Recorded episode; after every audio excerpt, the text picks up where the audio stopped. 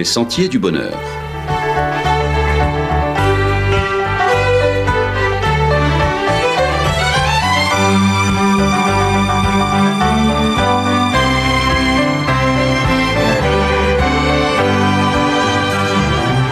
Une émission qui vous apporte un message d'espérance, de paix, de joie et de confiance. Chers amis auditeurs, bonjour. Eric et Sabrina pour emprunter avec vous les sentiers du bonheur. Eric, l'une des expériences les plus difficiles à vivre dans les relations humaines, c'est le pardon. On peut ajouter aussi son corollaire, la réconciliation. Beaucoup de familles sont malheureusement touchées par des conflits sans entrevoir d'issue. C'est une véritable difficulté qui peut tous nous concerner. Effectivement, le pardon est une expérience difficile puisqu'il s'agit de passer par-dessus une offense ou une blessure qui nous a été infligée. Ces blessures sont très pénibles à vivre. La trahison, le rejet, l'abandon, l'humiliation, l'injustice, toutes ces choses bloquent les victimes au point où elles n'arrivent plus à avancer. Il est souvent nécessaire, voire indispensable, de se faire aider pour envisager la sortie de cette situation paralysante et c'est ensuite que peut s'envisager la démarche de pardon qui se vit à la fois sur cet aspect psychique, mais aussi dans la dimension spirituelle. Dans la démarche de pardon, la dimension psychique est malheureusement trop souvent négligée. Elle mériterait une émission entière pour en parler. Mais dans le cadre qui est le nôtre, on peut dire que le pardon et la réconciliation sont au cœur du message biblique. De nombreuses pages des Écritures abordent ce sujet. Que peut-on en retenir en quelques mots? Le Dieu de la Bible est un Dieu de pardon. Le prophète Michée, par exemple, dans l'Ancien Testament, le présente ainsi. Dans son livre Michée, chapitre 7, verset 18, il dit quel Dieu est semblable à toi, qui pardonne l'iniquité, qui oublie les péchés du reste de ton héritage. Il ne garde pas sa colère à toujours, car il prend plaisir à la miséricorde.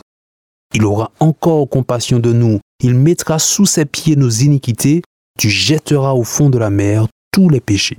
Alors dans ce passage, le prophète dit qu'en pardonnant, Dieu oublie le péché. On ne parle pas dans ce cas de mémoire, mais d'impact dans la relation. Le péché pardonné n'affecte plus la relation entre Dieu et le pécheur repentant. Michel dit aussi qu'en pardonnant, Dieu met nos fautes sous ses pieds, il jette l'offense au fond de la mer. Ces images montrent qu'il peut continuer d'interagir avec nous sans que le péché ne fasse obstacle à la relation. Alors, si le péché offense Dieu, les Écritures nous disent tout de même que le Seigneur est disposé, il est disponible pour pardonner il prend plaisir à pardonner. Et ce pardon-là libère les hommes de toutes les entraves que nous cause le péché. La Bible parle aussi de réconciliation. Oui, la réconciliation, alors, elle n'est pas exactement le pardon, il y a d'abord le pardon, puis la démarche de réconciliation. Dans la Bible, la réconciliation entre l'humanité et le divin, cette démarche-là, c'est l'œuvre de Jésus. Sa particularité, la particularité du Christ, c'est qu'il a assumé les deux versants de l'offensé et de l'offenseur. Et donc à ce sujet, l'apôtre Paul a écrit, Si quelqu'un est en Christ, il est une nouvelle créature. Les choses anciennes sont passées. Voici toutes choses sont devenues nouvelles. Et tout cela vient de Dieu, qui nous a réconciliés avec lui par le Christ. Cette réconciliation est vitale pour nous et, et la Bible invite chacun à accepter le pardon de Dieu et à se réconcilier avec lui. D'accord pour cette dimension spirituelle. Et alors, euh, quel peut en être l'impact dans nos relations interpersonnelles? Jésus a beaucoup enseigné sur le pardon. Dans Luc chapitre 17, verset 3, il a dit, Si ton frère a péché, reprends-le. S'il se repent, pardonne-lui. Et s'il a péché contre toi sept fois dans un jour, et que sept fois il revienne à toi, disant, Je me repens, alors tu lui pardonneras. Dans son enseignement, Jésus indique que celui qui a été offensé peut faire le premier pas de la démarche de pardon.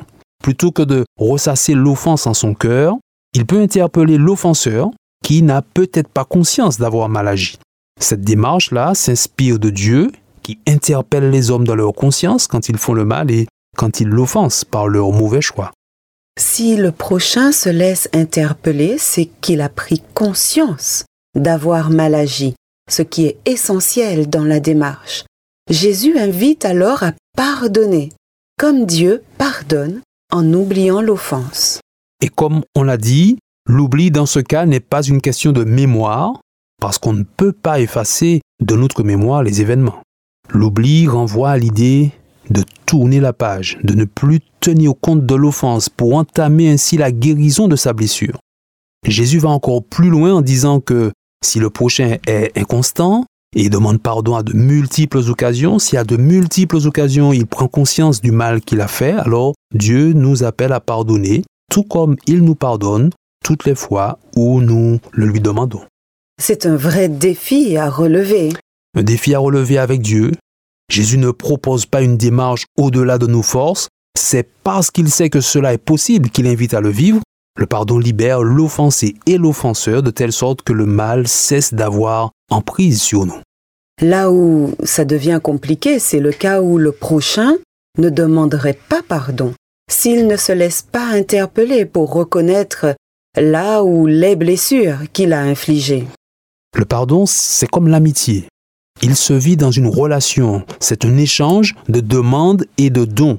S'il n'y a pas de demande, il ne peut y avoir de don, même si on est disposé à le faire. Alors, quand l'offenseur ne demande pas pardon parce qu'il ne le veut pas ou parce qu'il ne le peut pas, s'il est décédé par exemple, il ne faudrait surtout pas s'enfermer dans la souffrance à cause de l'offense ou de la blessure. C'est là qu'il faudrait expérimenter ce qu'on appelle aujourd'hui la résilience, c'est-à-dire passer malgré tout par-dessus l'offense pour continuer à vivre. Dans la Bible, nous avons l'exemple de Joseph, le fils de Jacob dans l'Ancien Testament, dans le livre de la Genèse. Oui, Joseph a eu une histoire tumultueuse. Ses frères ont tout simplement tenté de le tuer, ils l'ont vendu comme esclave. Dans Genèse 41, à ce moment de sa vie, aucun des frères de Joseph n'a encore demandé pardon, et lui-même n'a jamais pu les interpeller pour qu'ils réalisent les blessures qu'ils lui ont infligées. Effectivement, et la Bible dit alors durant toute cette période où aucune démarche de pardon n'était possible, Joseph a malgré tout pu guérir de ses blessures. On lit dans Genèse 41, à partir du verset 51, oui, on lit que Joseph a eu des enfants, et il donna au premier-né le nom de Manassé, car il dit, Dieu m'a fait oublier toutes mes peines et toute la maison de mon père. Et il donna au second le nom d'Éphraïm, car il dit, Dieu m'a rendu fécond dans le pays de mon affliction. Le prénom des enfants de Joseph exprime donc ce qu'il a vécu dans son parcours de résilience. Il a oublié l'offense. Et encore une fois, ce n'est pas de l'amnésie, mais il a décidé de ne plus laisser ses blessures affecter son présent. Le temps a aussi permis la cicatrisation de ses blessures et c'est avec l'aide de Dieu qu'il a été résilient. On comprend que cette démarche a été progressive. Ses blessures ont cicatrisé et avec la naissance de son deuxième enfant, il a reconnu que Dieu l'a accompagné et l'a richement béni. Même quand l'autre ne demande pas pardon, je ne suis pas prisonnière du mal qui m'a été fait et je peux, avec l'aide de Dieu, m'en libérer. Tout à fait. Avec Dieu, avec le Christ, nous avons là les meilleurs exemples de pardon et de réconciliation que le Seigneur a mis en œuvre pour nous et que nous pouvons également reproduire. Je prie que Dieu nous donne un cœur qui prend plaisir à pardonner, qu'il aide notamment les familles, là où il y a des nœuds, là où le pardon est difficile, qu'il aide offenseurs et offensés à entrer dans les démarches de pardon et de réconciliation en respectant bien sûr le temps nécessaire à chacune de ces démarches. Amis auditeurs, merci de nous avoir accompagnés. Nous avons rendez-vous la semaine prochaine pour une nouvelle randonnée sur les sentiers du bonheur.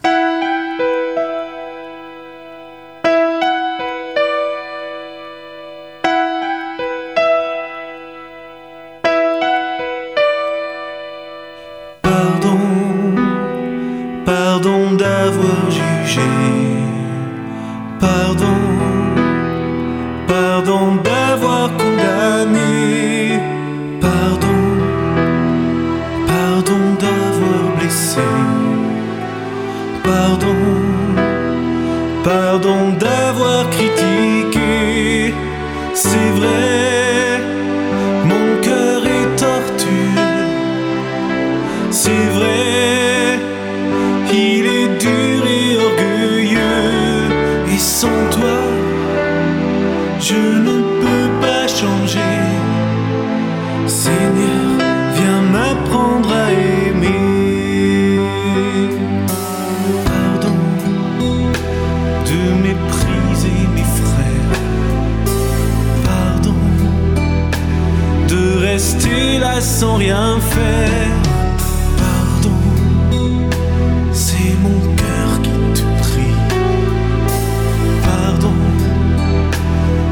Viens purifier ma vie. C'est vrai,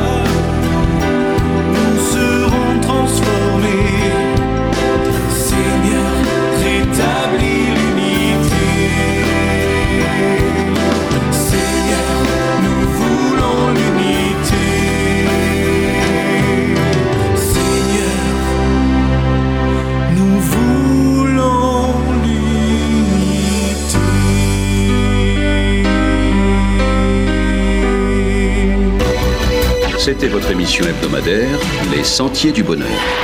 Un programme présenté par l'Église adventiste du 7e jour.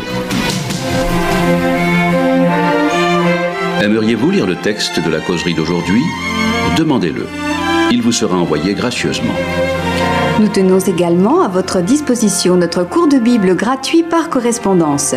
Nous le recommandons vivement à tous nos auditeurs. Écrivez-nous aujourd'hui même. Voici notre adresse. Boîte postale 50 97 282 Le Lamentin CEDEX 2. Nous nous réjouissons à la pensée de vous retrouver à l'écoute la semaine prochaine à la même heure. À bientôt.